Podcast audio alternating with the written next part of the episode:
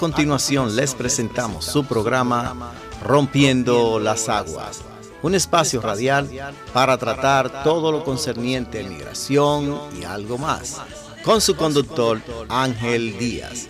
Radio María les desea muy buena sintonía.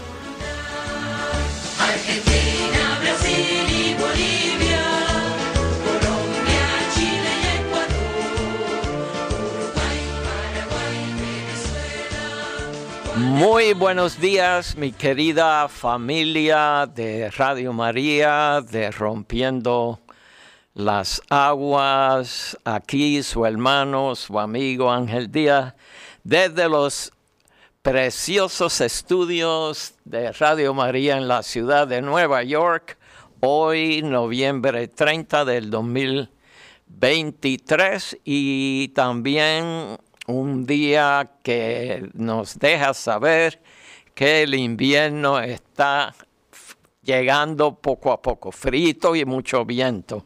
Pero aquí estamos para seguir adelante trayéndoles a ustedes información, eh, trayéndoles a ustedes personas que están envueltas en la comunidad, personas que son preciosas en la fe, personas que nos ayudan a crecer en diferentes maneras, desde la parte pastoral, la parte cívica, la parte eh, religiosa también. Y el programa de hoy va a ser un programa especial donde vamos a hablar con nuestra querida hermana Sister Verónica Méndez, que ha estado ya con nosotros eh, varias veces y le tengo mucho cariño y Sister Verónica, pues como gran puertorriqueña y gran católica, es una persona que eh, hace crecer a los demás, siempre tiene eh, esa luz para compartir con nosotros. Y hoy no es, diferente, no es diferente a otras veces. Hoy, hoy Sister Verónica eh, nos va a hablar de una persona de la cual yo siempre eh, he considerado uno de mis héroes, una de las personas que ayudaron a formar mi conciencia en términos de la justicia social, la democracia y el luchar eh, por los derechos de las personas. Uh, Sister Verónica ha hablado conmigo sobre un libro que ella empezó a leer en este, en este verano. Y el libro en inglés se llama King Alive, por el autor Jonathan E. Creo que se pronuncia así. Y Sister Verónica va a hablarnos de cómo ese libro le impactó sobre la vida de Martin Luther King.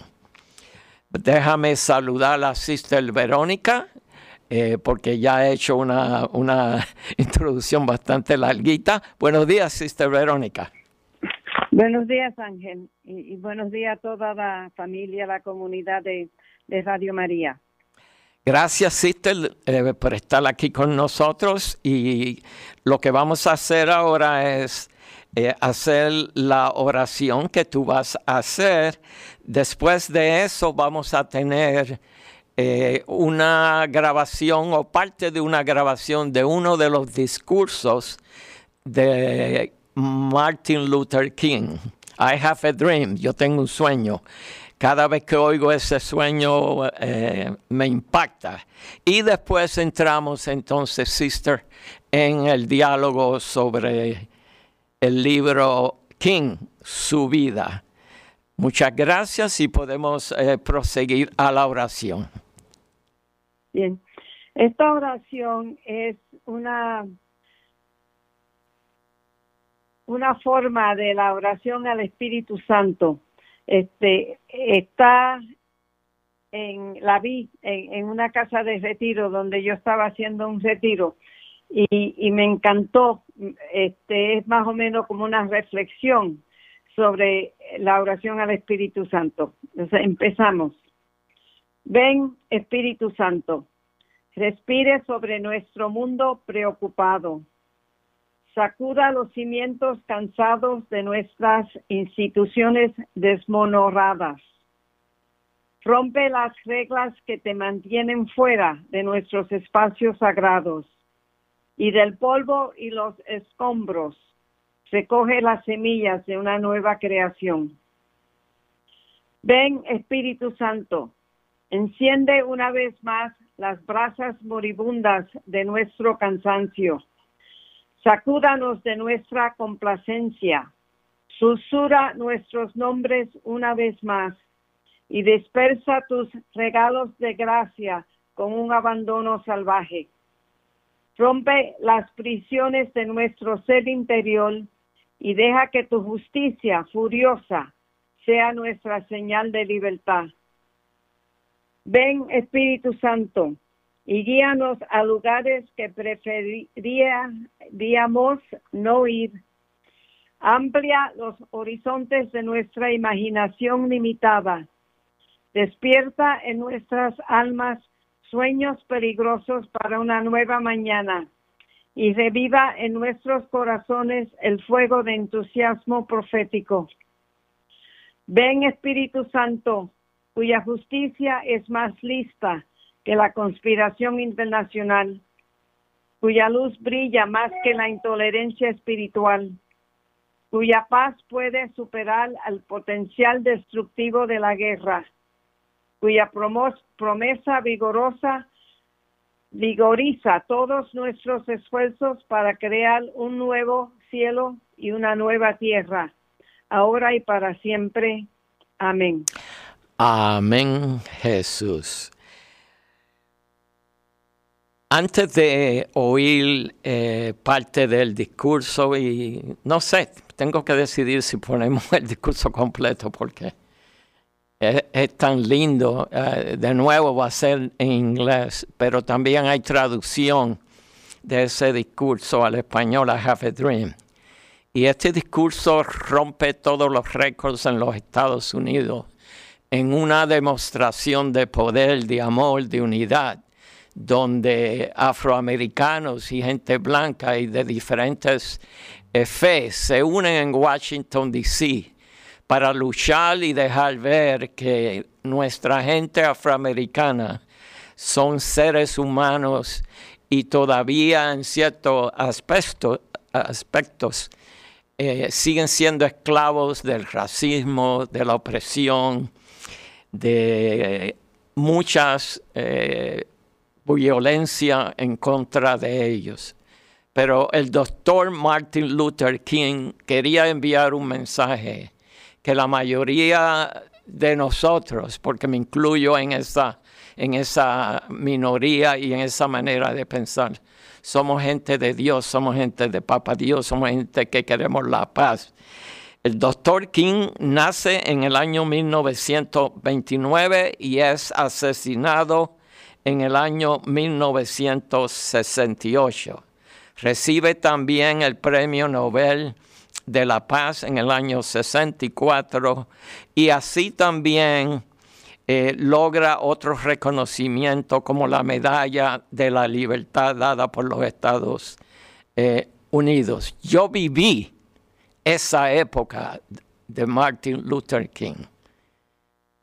Fue una época bien difícil, con mucho conflicto, pero como siempre, cuando surge un conflicto y el pueblo hace lo correcto, eventualmente las cosas empiezan a cambiar. Nada se logra si uno se queda, como decimos en Puerto Rico, enyangotados, con los brazos cruzados y mirando hacia, hacia, abajo. La iglesia, nuestra iglesia nos enseña que hay que luchar y Jesucristo nos dio ese ejemplo.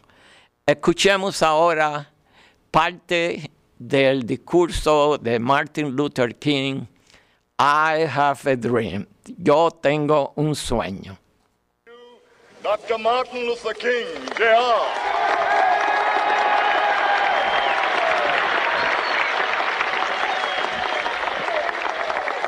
I am happy to join with you today in what will go down in history as the greatest demonstration for freedom in the history of our nation.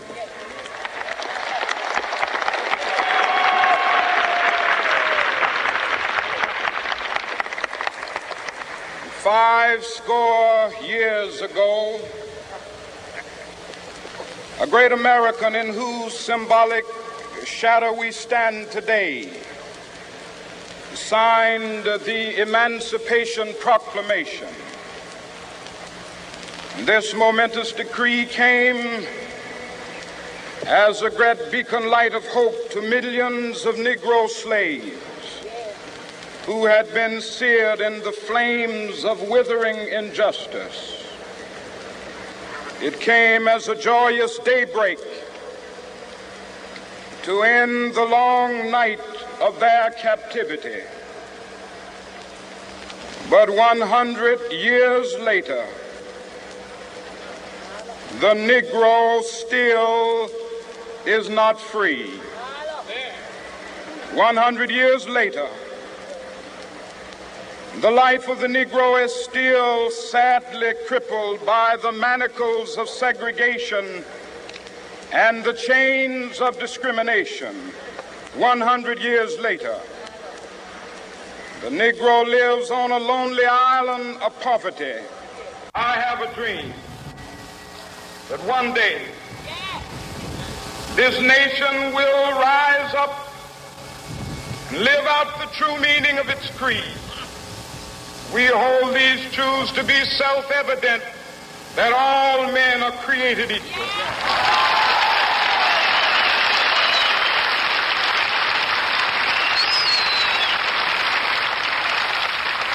I have a dream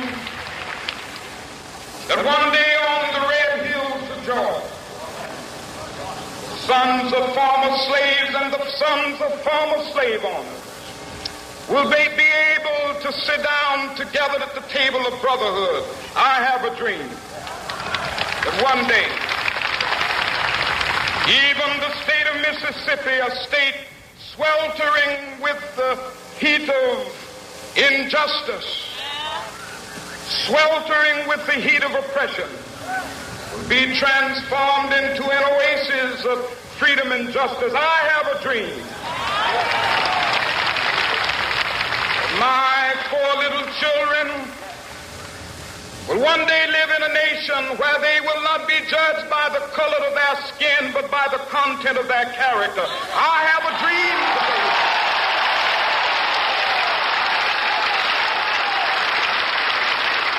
I have a dream that one day down in Alabama with its vicious racists, with its governor having his lips dripping with the words of interposition and nullification. One day right there in Alabama, little black boys and black girls will be able to join hands with little white boys and white girls as sisters and brothers. I have a dream today.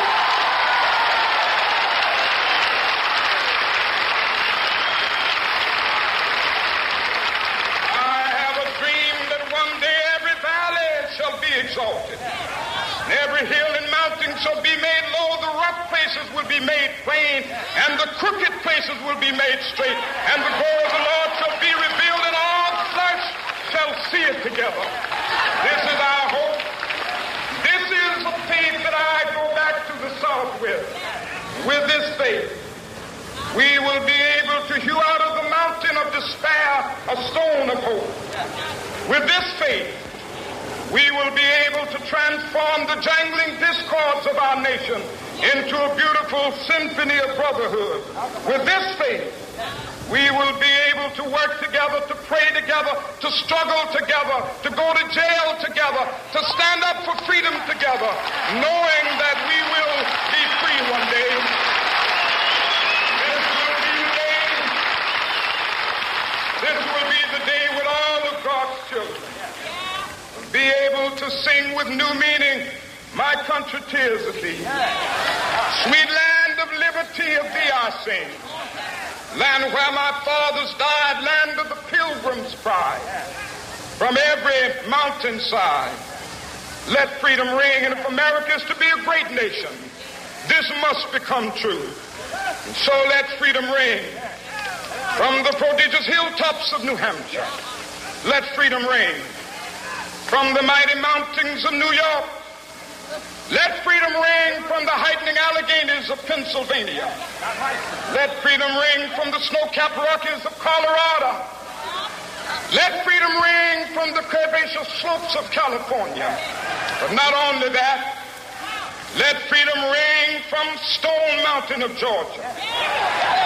Let freedom ring from Lookout Mountain of Tennessee. Let freedom ring from every hill and molehill of Mississippi, from every mountainside. Let freedom ring in Whitney Capital. When we allow freedom ring, when we let it ring from every village and every hamlet, from every state and every city, we will be able to speed up that day when all of God's children, black and white men, Jews and Gentiles, Protestants and Catholics, will be able to join hands and sing in the words of the old Negro spiritual, free at last, free at last, thank God Almighty, we are free at Wow. He oído ese discurso tantas veces y me impacta, me da escalofrío, ya que en ese discurso se hace una comparación cuando se le da la libertad a los esclavos en aquella época y 100 años después, en los años 60, todavía muchos de esos problemas continúan.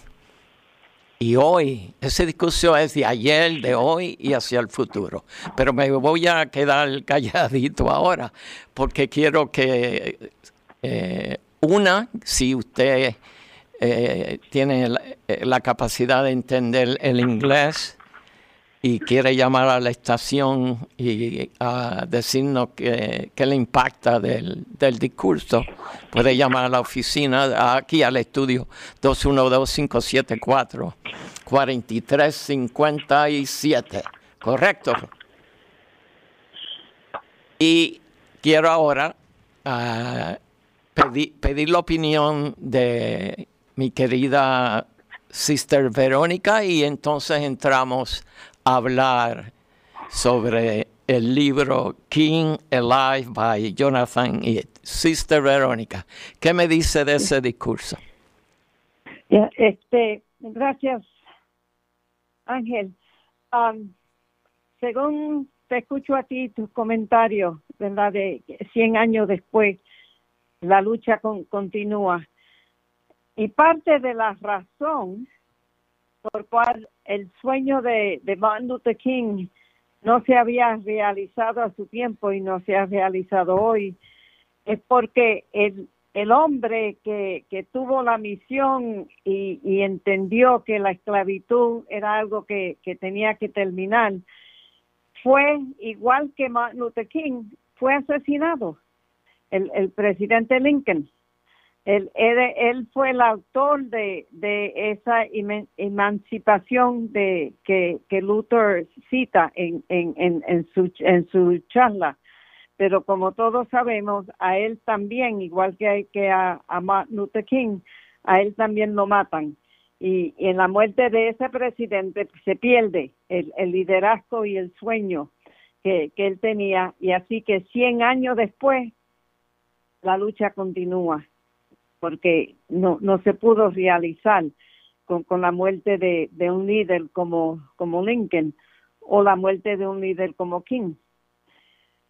So, In- interesante, existe, perdone que le interrumpa, que los asesinatos, cuando las personas son bendecidos por Dios de llevar la palabra correcta, de ver el Evangelio, de ver y poner el Evangelio en acción, ah, especialmente en el caso de King, que él era un predicador y bien preparado en teología, se le, se le mata también, como le pasó a, a nuestro Señor Jesucristo. También hay cierta analogía, pero siga hablando porque usted es la que nos va a ir guiando en términos también del, del, libro. Adelante. Ya, ya.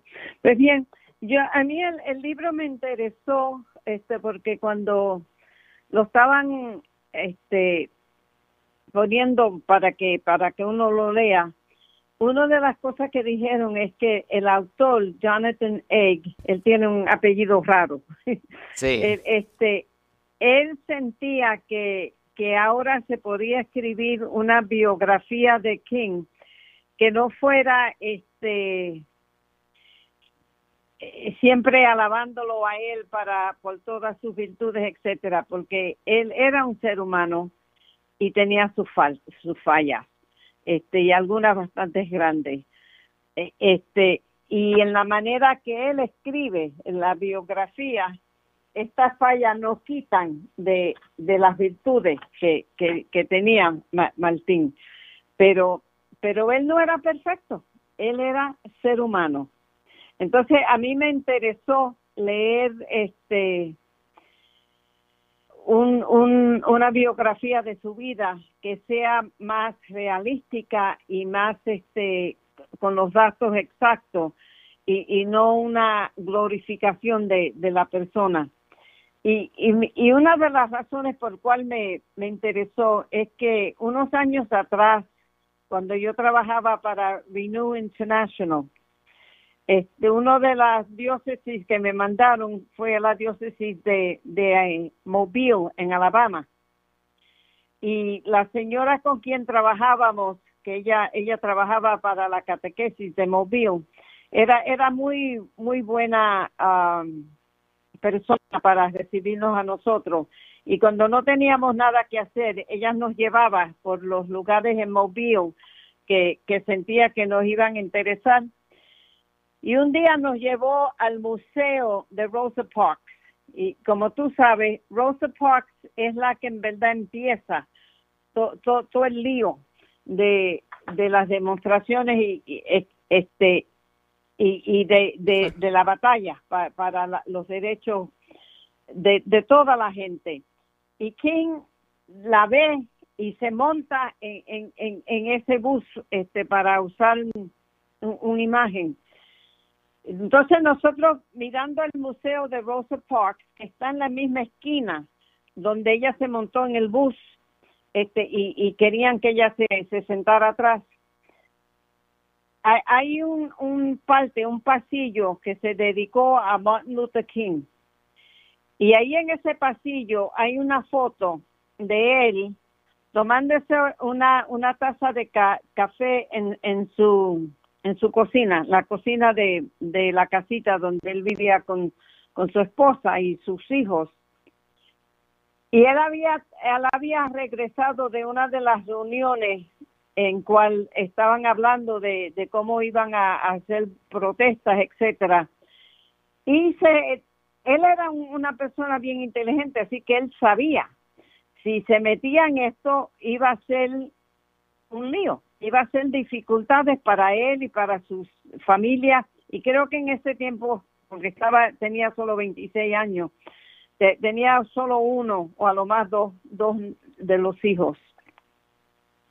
Y él sentado tomándose así la taza de café le dice al señor señor si yo me meto en esto me van a venir dificultades yo tengo esposa, tengo una casita, tengo hijos. Si tú quieres que yo haga esto, tú me tienes que dejar saber qué es lo que tú quieres. Y se queda callado para, para escuchar. Y luego él dice que en, en la parte más profunda de él, él oye a Jesús decirle a él, yo nunca te dejaré solo. Mm. Y yo leí eso, ¿verdad? Ya yo, ya yo tenía sesenta y pico de años. Y dije entre mí, este sinvergüenza de 26 años ya sabía esto. Y yo me he tardado tantos años aprendiéndolo. Pero me, me impresionó que jovencito de 26 años, él ya sabía que uno tenía que consultar a su Dios y otro que ese Dios no lo iba a dejar solo. Así y, mismo. y esa, esas, esas palabras para mí son tan importantes, este, porque en leer el libro, el que lee esta biografía ve lo mucho que a Martín sí lo dejaron solo, sí lo abandonaron. Nunca el Señor, nunca nuestro Dios, pero su, sus compañeros, la gente que batallaban con él, la gente negra, a, King muchas veces lo dejaron solo. Y él, cada rato, regresa a, a, a su oración y che, como que chequea con Dios. ¿Estoy donde tú quieres que yo esté? ¿Estoy haciendo lo que tú quieres que yo haga? Y el hombre persevera, porque el mensaje de Dios siempre es el mismo, que siga con la batalla y que Él no lo deja solo. Así mismo, Pero sister. nuestro Dios es el único. Sí, dame una pausa. Creo que había una o dos personas que estaban llamando, pero no pudimos tomar la llamada. Sí. So, quiero decirle, por, por favor, llamen de nuevo, que Fernando va a estar pendiente eh, a las llamadas, porque queremos oír su opinión y si vivieron también durante esa época, eh, fueron eh, testigos, eh, como lo fui yo, pues que- puedan compartir. So, esperamos su llamada. Adelante, sister. Ya. Este, eh, cuando estaba hablando contigo, yo te mencioné que este, al leer el libro, yo pensé, si este hombre hubiera sido católico en vez de, de la tradición bautista, ya lo hubiéramos cana- canonizado. y, y en verdad... eh, eh, Poderosa es esas fácil. palabras. Ya. Es fácil pensar en- en que él sería canonizado porque el, el Señor en verdad fue mártir. A él lo mataron por, por su dedicación a- al pueblo. Igual que a Jesús. Jesús estaba por el pobre. Jesús defendía al que no tenía nada y, y este gritaba, criticaba la injusticia de que el pobre se queda más pobre y el rico se hace más rico. Eso, eso es lo que estaba haciendo Martin Luther King también, y no solo para el negro. Cuando, cuando ya sale esa marcha a, a Washington, donde él, él da su, su proclamación, que eh, es una de las más famosas, ya él sí está batallando por el negro, pero él está batallando por el pobre. El pobre negro, blanco, chino, no importaba. Él se dio cuenta que, que el, problema no era solo el, el color de, de su gente, sino la, la, la discriminación contra el pobre y, y como las reglas del juego están hechas de tal manera que el pobre no da para adelante. Y, y, es- y esa es una batalla que seguimos hoy día eh, eh, el pobre por más que, que trabaja este, y, y que trata de hacer las cosas bien, es tan difícil salir de la, de, de la miseria. Y, y Martin estaba batallando contra esas injusticias tam- tam- también. Pero él, este, él, si hubiera sido católico, la cosa que a él lo mataron, que él en, verdad es Martin, es razón ya para canonizarlo. La, la otra razón que te conté, que yo hubiera deseado que él fuera católico, es porque en nuestra, en nuestra tradición católica nosotros tenemos la costumbre de dirección espiritual. Digo, si este pobre señor hubiera sido católico, él hubiera tenido un director espiritual. Y, y, y, en esto tenían que ser una persona donde él podía ir a hablar pero como Batista, él no, ellos no tienen esa tradición. Entonces, lo único que le quedó a, a Martín era ir en su oración, igual que nosotros, ir en su oración y en ese silencio tratar de, encontrar a, su Dios y de escuchar a su Dios. Pero si hubiera tenido un director espiritual en, que se hubiera tenido una persona que lo estaba apoyando, porque al fin, antes de, de él matarlo, casi todo el mundo lo había abandonado, incluso su gente, su gente negra. ¿Por qué? Incluso los líderes que, que estaban con él en el principio y ahora estaban en desacuerdo con él. Él estaba solo. ¿Por qué estaba solo? Porque él decía que podía lograr mucho con no seguir la violencia y habían otros que querían ser más eh, fuertes en sus protestas. Sí, sí. Este, muchos de, de los que al principio lo apoyaban a él se cansaron de esto de, no violencia. Eh, ellos este al principio iban con, él y, y, no, no no hacían este no buscaban pelear y etcétera. Eh, y tú sabes que es bien difícil que a uno le, le metan una bofetada y como dice el señor poner ponerle la otra cara. Así mismo. Eso es bien difícil y, y Martín se conocía, él había aprendido eso, eh, estudiando las maneras de Gandhi en, en la India y de otros que, que, que no, no creían en la violencia. Cada rato que ellos iban a salir para, para una protesta, ellos se preparaban primero con ayuna, con oración.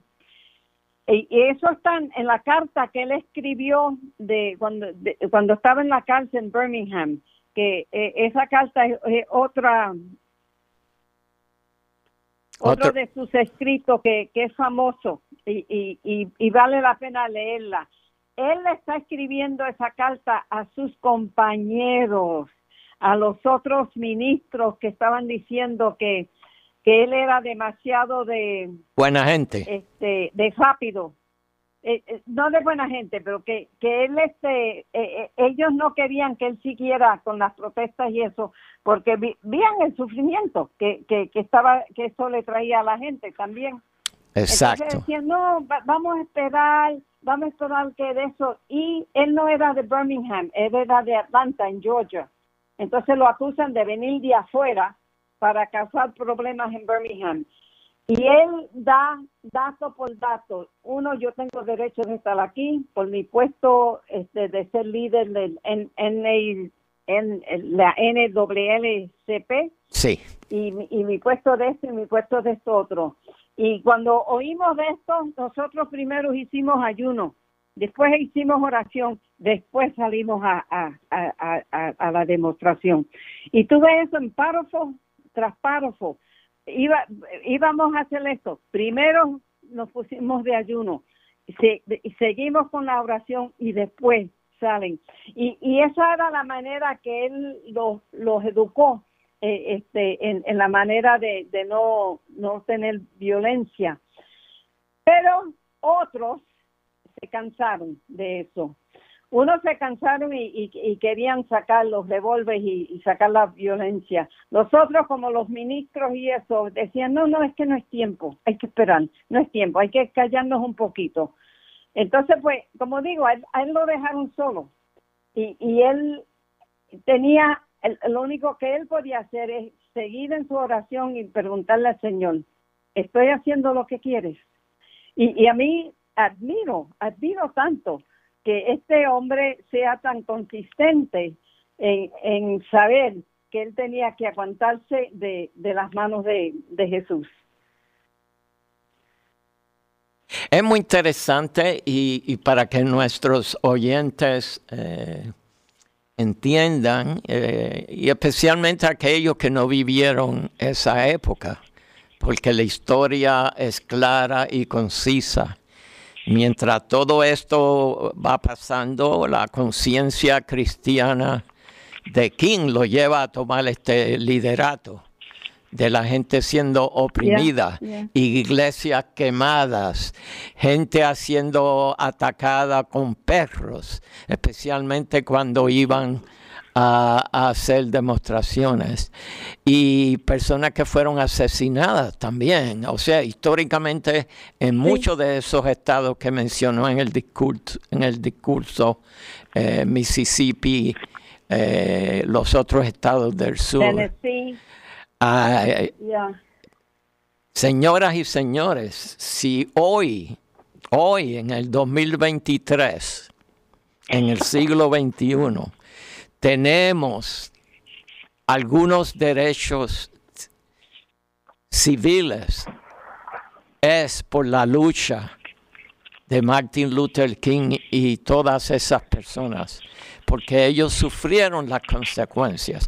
Hubo las amenazas, los asesinatos y también desde el punto de vista del gobierno, pues era un líder que iba creciendo, un líder que iba sólido en su creencia en el cristianismo. Y eso le metía miedo a otra gente. Y mucha fue perseguido, obviamente. Y como usted, usted dijo, también él no fue eh, un hombre totalmente santo. ¿Y quién lo es? Pero eh, como usted dice, sister, eh, si hubiera sido él eh, católico, hoy hubiera sido un, santo. Y si hoy podemos expresarnos y poder hacer demostraciones, vienen de, todos esos derechos. Y si hoy yo me puedo sentar en un autobús donde yo quiera, es por la lucha y la muerte cuando usted cuando usted, eh, las personas murieron porque no se les permitía a las personas que eran de la raza de color sentarse en el frente de las guaguas. Y de ahí la experiencia, la historia de Rosa eh, Parks. Eh, obviamente todo en una manera de, de protesta. Y así por el estilo, un sinnúmero eh, de cosas. Estaba yo leyendo hace un tiempito y lo conecto ahora, se me escapa ahora el nombre. Otro líder eh, afroamericano, eh, Frederick Douglass, donde él tuvo unos escritos, pero voy a, a tomar una pausa aquí para tomar eh, una llamada. Buenos días y con quién hablamos. Buenos días y con quién hablamos. Buenos días. ¿Es conmigo? Sí. Buenos días, buenos días. Buenos días, decir- adelante. Solo quiero decir una, unas palabras. Yo, yo llegué a, a este país en, el, en, en la década de los 70. Y yo me recuerdo que en esa época ponían mucho en el PBS, Canal 13, ah, eh, la vida de, de Luther King. Yo ah, no conocía nada de Luther King. Y de inglés, mucho menos. Sin embargo, yo lo ponía. No sé cómo, pero aquella persona me impactaba tanto, tanto, tanto, Wow. que hasta el día de hoy, que hasta el día de hoy, y soy católica, que hasta el día de hoy yo lo admiro y yo no, yo, yo le doy gracias. Yo, es más, mi último trabajo fue en el, en el Postal Service. Y yo digo, si no hubiera sido por él, ni siquiera esto lo hubiera yo podido hacer. El trabajo. Yo le hablo a mis amistades de todas las cosas que se lograron, porque después, a través de los años, ya he aprendido un poquito más. Eh, sé de todo lo que logró, y no solamente, como dijo usted ahorita, para los negros, sino para nosotros los hispanos. Y no entiendo cómo muchos, cómo muchos hispanos, que incluso se están beneficiando precisamente de esa lucha de ese señor que en paz descanse, no comprenden ni agradecen y hasta le llaman nombres. Lo que hace el crowd, lo que hace, eh, si, digamos, si usted es un líder blanco, negro, jamás como le dé la gana de ser, como Dios le hizo, eso no quiere decir que si usted se comporta mal, yo, todo el mundo tiene que ser lo mismo. No, hay que hacer diferencia. Y entonces a ese señor le llaman las cosas que le llaman. Y a mí eso me da como, de verdad me da rabia. Entiendo. Me da dolor, me da rabia y digo, qué gente más ignorante. No se da cuenta que hasta para precisamente poner, poder votar hoy en día. Así mismo es. beneficio, ¿eh? Entonces yo no entiendo, no entiendo la gente. Yo sé que el PBS ha recortado todas esas informaciones. Ya no las pasa como antes. Y yo creo que el pueblo este de nosotros necesita civilizarse, educarse, alfabetizarse. Cuando estoy hablando, estoy hablando en, no de que no sepan leer ni escribir, sino en desarrollarse los conocimientos antes de empezar a criticar hay que conocer. Y yo, y vine a este país en la, década de los 70, no sabía ni inglés ni sabía nada. Pero aquello, a mí, a mí me encantaba ver el PBS por todas las historias que ponían de este país. Yo aprendí ahí lo que era la gran depresión de este país. Y cuando aquí vino el, el, el, el huracán Cindy que pasó por aquí, por esta parte, ¿eh? yo vi en las colas de la, del gas, de la gasolina, en los- de esto de la gasolina, la gasolinera, aquella gente haciendo cola. ¿Y sabe lo que, lo que a mí me venía en mi mente? Yo dije, Señor, como en los años 30, con el jarrito buscando la sopa. Hay que hacer, hay que relacionar las cosas. El- hermana, eh, vamos a tomar una pausa dejo, para, para dejo, no, se, no se me vaya porque tengo otra llamada, pero quiero que la hermana eh, Verónica, si quiere decirle algo a usted. Adelante, sister. Bueno, yo admiro que, que vino aquí y no hablaba inglés y, y se ponía a, a- escuchar las noticias en este programa que, que nos educa tanto. Eh, para mí esto dice, esta señora es bien inteligente, esta señora tiene mucha capacidad. Así que admiro que usted, usted, usted quiso aprender y aprendió mucho. Gracias, sister. Gracias, hermana. No, no pude captar su nombre. ¿Mi, nom- mi nombre? Sí, su Mi primer nombre. No Yolanda. tiene que decir el apellido. Yolanda. Yolanda. Sí, señor. Muchas gracias. Voy a decirle el número de mi parroquia, por si acaso me gustaría dialogar con usted un poquito más. Le voy a dar el número al aire. Es la parroquia de Nuestra Señora de los Dolores y el teléfono ahí es el 212-673-0900.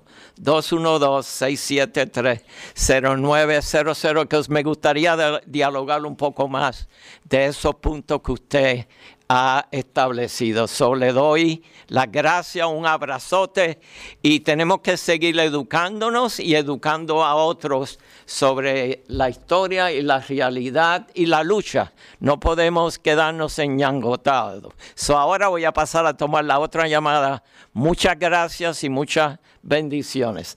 Adelante, buenos días. ¿Con quién hablamos?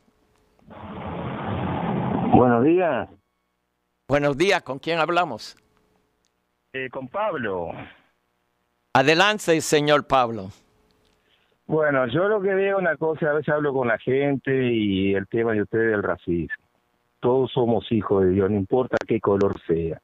Y a veces me refiero, con todo respeto, a la raza blanca, a las atrocidades que han hecho. No le temen a Dios, no, no le temen el día que se... Porque un día todos ellos se van a tener que ir y van a ser juzgados por el Señor. Y, y esas barbaridades que han hecho, igual que en el 2020 con, con, con este señor eh, Truman que se cree la gran cosa, que fueron al Capitolio. ¿Cómo usted va a entrar al Capitolio, hermano, donde usted tiene en muchísimos enemigos? Y usted va a entrar al Capitolio porque usted es blanco. Usted sabe en qué peligro nos está metiendo a todos nosotros. Entiendo, Eh, entiendo. Pero no, no, no es que le esté cortando usted hablar del punto, pero es un punto tan sensitivo y, no quiero, de, cierto aspecto, eh, quiero mantenerme en el centro y entiendo lo que usted está diciendo. Yo fui víctima del racismo, lo viví y todavía en cierto aspecto lo vivo. Pero sí, tenemos que unirnos y entendernos y aprender de, de la historia que se repite y si no nos unimos, especialmente desde el punto de vista de la iglesia, eh, vamos a estar en serias eh, dificultades. ¿Me entiende, don Pablo? No, no, se lo entiendo perfecto y lo felicito por su programa. La verdad que uno aprende muchísimo, muchísimo aprende. Que Dios me los bendiga a todos y vamos arriba, para atrás ni para ni, para acabar tierra, como digo yo. Muchas gracias, don Pablo, y ya había mencionado el número de teléfono. Si quiere también llamarme a la parroquia, puede dejar un mensaje. Quede con Dios. Pues adelante, sister. Sabe, este, lo que el señor Pablo estaba diciendo es, bien importante, porque el racismo no está solo en una raza o en una gente, está en todos nosotros. Este, y muchas veces no reconocemos que nuestras decisiones, nuestras convicciones, nuestras puras creencias, este, eh, tienen una raíz en el racismo es, ¿Sabe e, esa canción de Angelitos Negros? Exacto. ¿Por qué nunca vemos angelitos negros? Este. canción de protesta. Nuestra misma, nuestra misma gente puertorriqueña, eh, tú lo sabes, Ángel. Este. Pues dígame. Hay, ese sentido que es el que es el blanco es más lindo que es el negro. Bueno, tiene este, razón, ¿sabe? dígame, dígame. Hay, hay que eh, hay que examinar nuestra conciencia este en vez de estar acusando a los otros de racismo examinar nuestra propia conciencia de dónde está el racismo en mí. Sister. Y, cómo sale de ya. Eh, eh, usted sabe quién es el padre Domingo Rodríguez yo lo llamo él mi hermano porque él se parece a uno de mi, se parece a uno de mi hermano cuando él vivía así. Bueno, lo menciono porque él es puro puertorriqueño, pero a la misma vez es de, de todos los países, especialmente de todos los países eh, latinos, hispanos. Pero me, me, me recuerdo, él estaba dando una misión en la iglesia de Santa María cuando él acostumbraba a venir para todos los la Semana Santa y en una de sus exposiciones él tocó este tema que usted mencionamos, porque en sí todo esto es racismo. El racismo que, que, nos separa, nos hunde y nos destruye.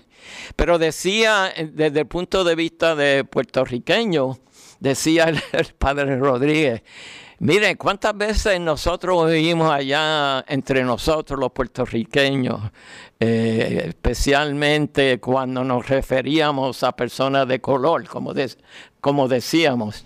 Ay, esta persona eh, es negrita, pero es tan buena. Eh, ¿Se recuerda de esa, esa, esa frase, ese pensamiento? Es negrita, pero es tan buena. Ya. como, como si, como que eso es extraño, ¿verdad? Que el por uno ser negro es raro que sea bueno. Eh, es, es tan triste todo eso. Y, y lo, hasta, hasta nuestro hablar que el tener el pelo un poco grifo decimos pelo malo y si y si tu perro pelo es lacio entonces pelo bueno. Así mismo eso. este es malo y este es bueno. Bueno sí, Pero ahí va, el mismo racismo. Vamos a hacer algo vamos a hacer un programa especial de bregar con esas cosas porque el tiempo se nos vuela y, y, y hay que reírse porque a veces nosotros mismos que sufrimos los, eh, el racismo, la discriminación, etcétera, etcétera. A veces perpetuamos con nuestra propia gente también eso, esos pensamientos. Pero para ya cerrar el programa, eh, Fernando ya me indica que creo que tenemos dos minutos. Eh, vamos a cerrar con algún pensamiento que usted quiere dejarle saber a nuestra audiencia de Rompiendo las Aguas y, y eh, en la red de radios católicas en el Internet. Adelante. Yo, yo le diría a la gente que este tenemos un ejemplo en, en el señor Martin Luther King um, de cómo uno crece espiritualmente y eso no quita que el Señor fue pecador. él este eh, no no era nada de perfecto, él pecaba, pero él seguía yendo a, a, a su Dios como que él sabía que la misericordia de Dios era más grande que los pecados de él. Y, y eso, eso es algo que, que tenemos que practicar todos los días.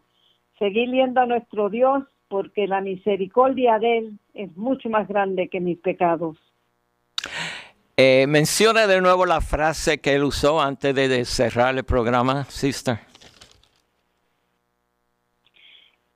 ¿Cuál de ellas? La de cuando él estaba diciendo, yo me voy a meter en esto, y ahí él estaba dialogando con Papá Oh, Dios. ok, señor, ya, ya, ya. Eh, eh, eh, yo tengo hijos, tengo esposa, esto, esto va a traer problemas. Tú me tienes que dejar saber que yo estoy donde tú quieres. Y él escucha las palabras de Jesús.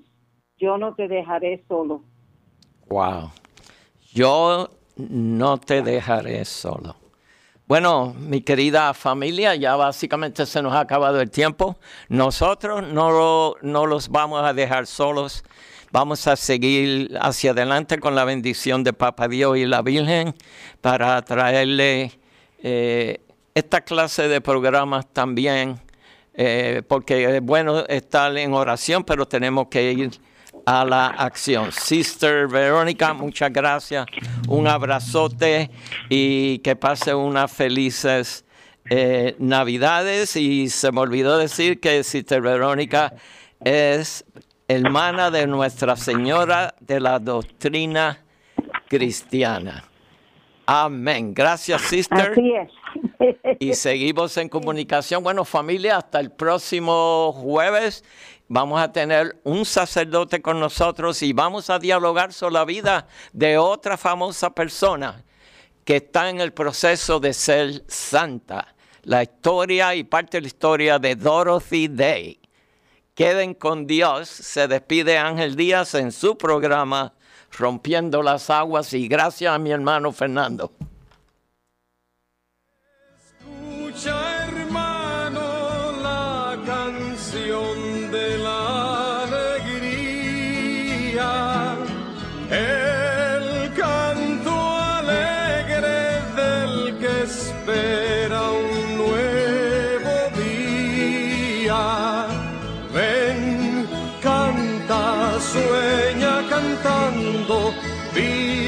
Soñando el nuevo sol en que los hombres volverán a ser hermanos.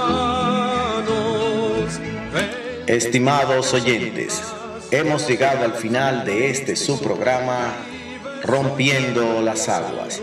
De todo corazón, gracias a Dios Padre, Dios Hijo y Dios Espíritu Santo por todas las bendiciones recibidas. Muchas gracias a nuestro director por el apoyo brindado para que este programa pueda llegar a todos sus hogares y a todos ustedes, nuestros fieles oyentes, por permitirnos ser parte de su familia. Dios les bendiga y seguimos con María.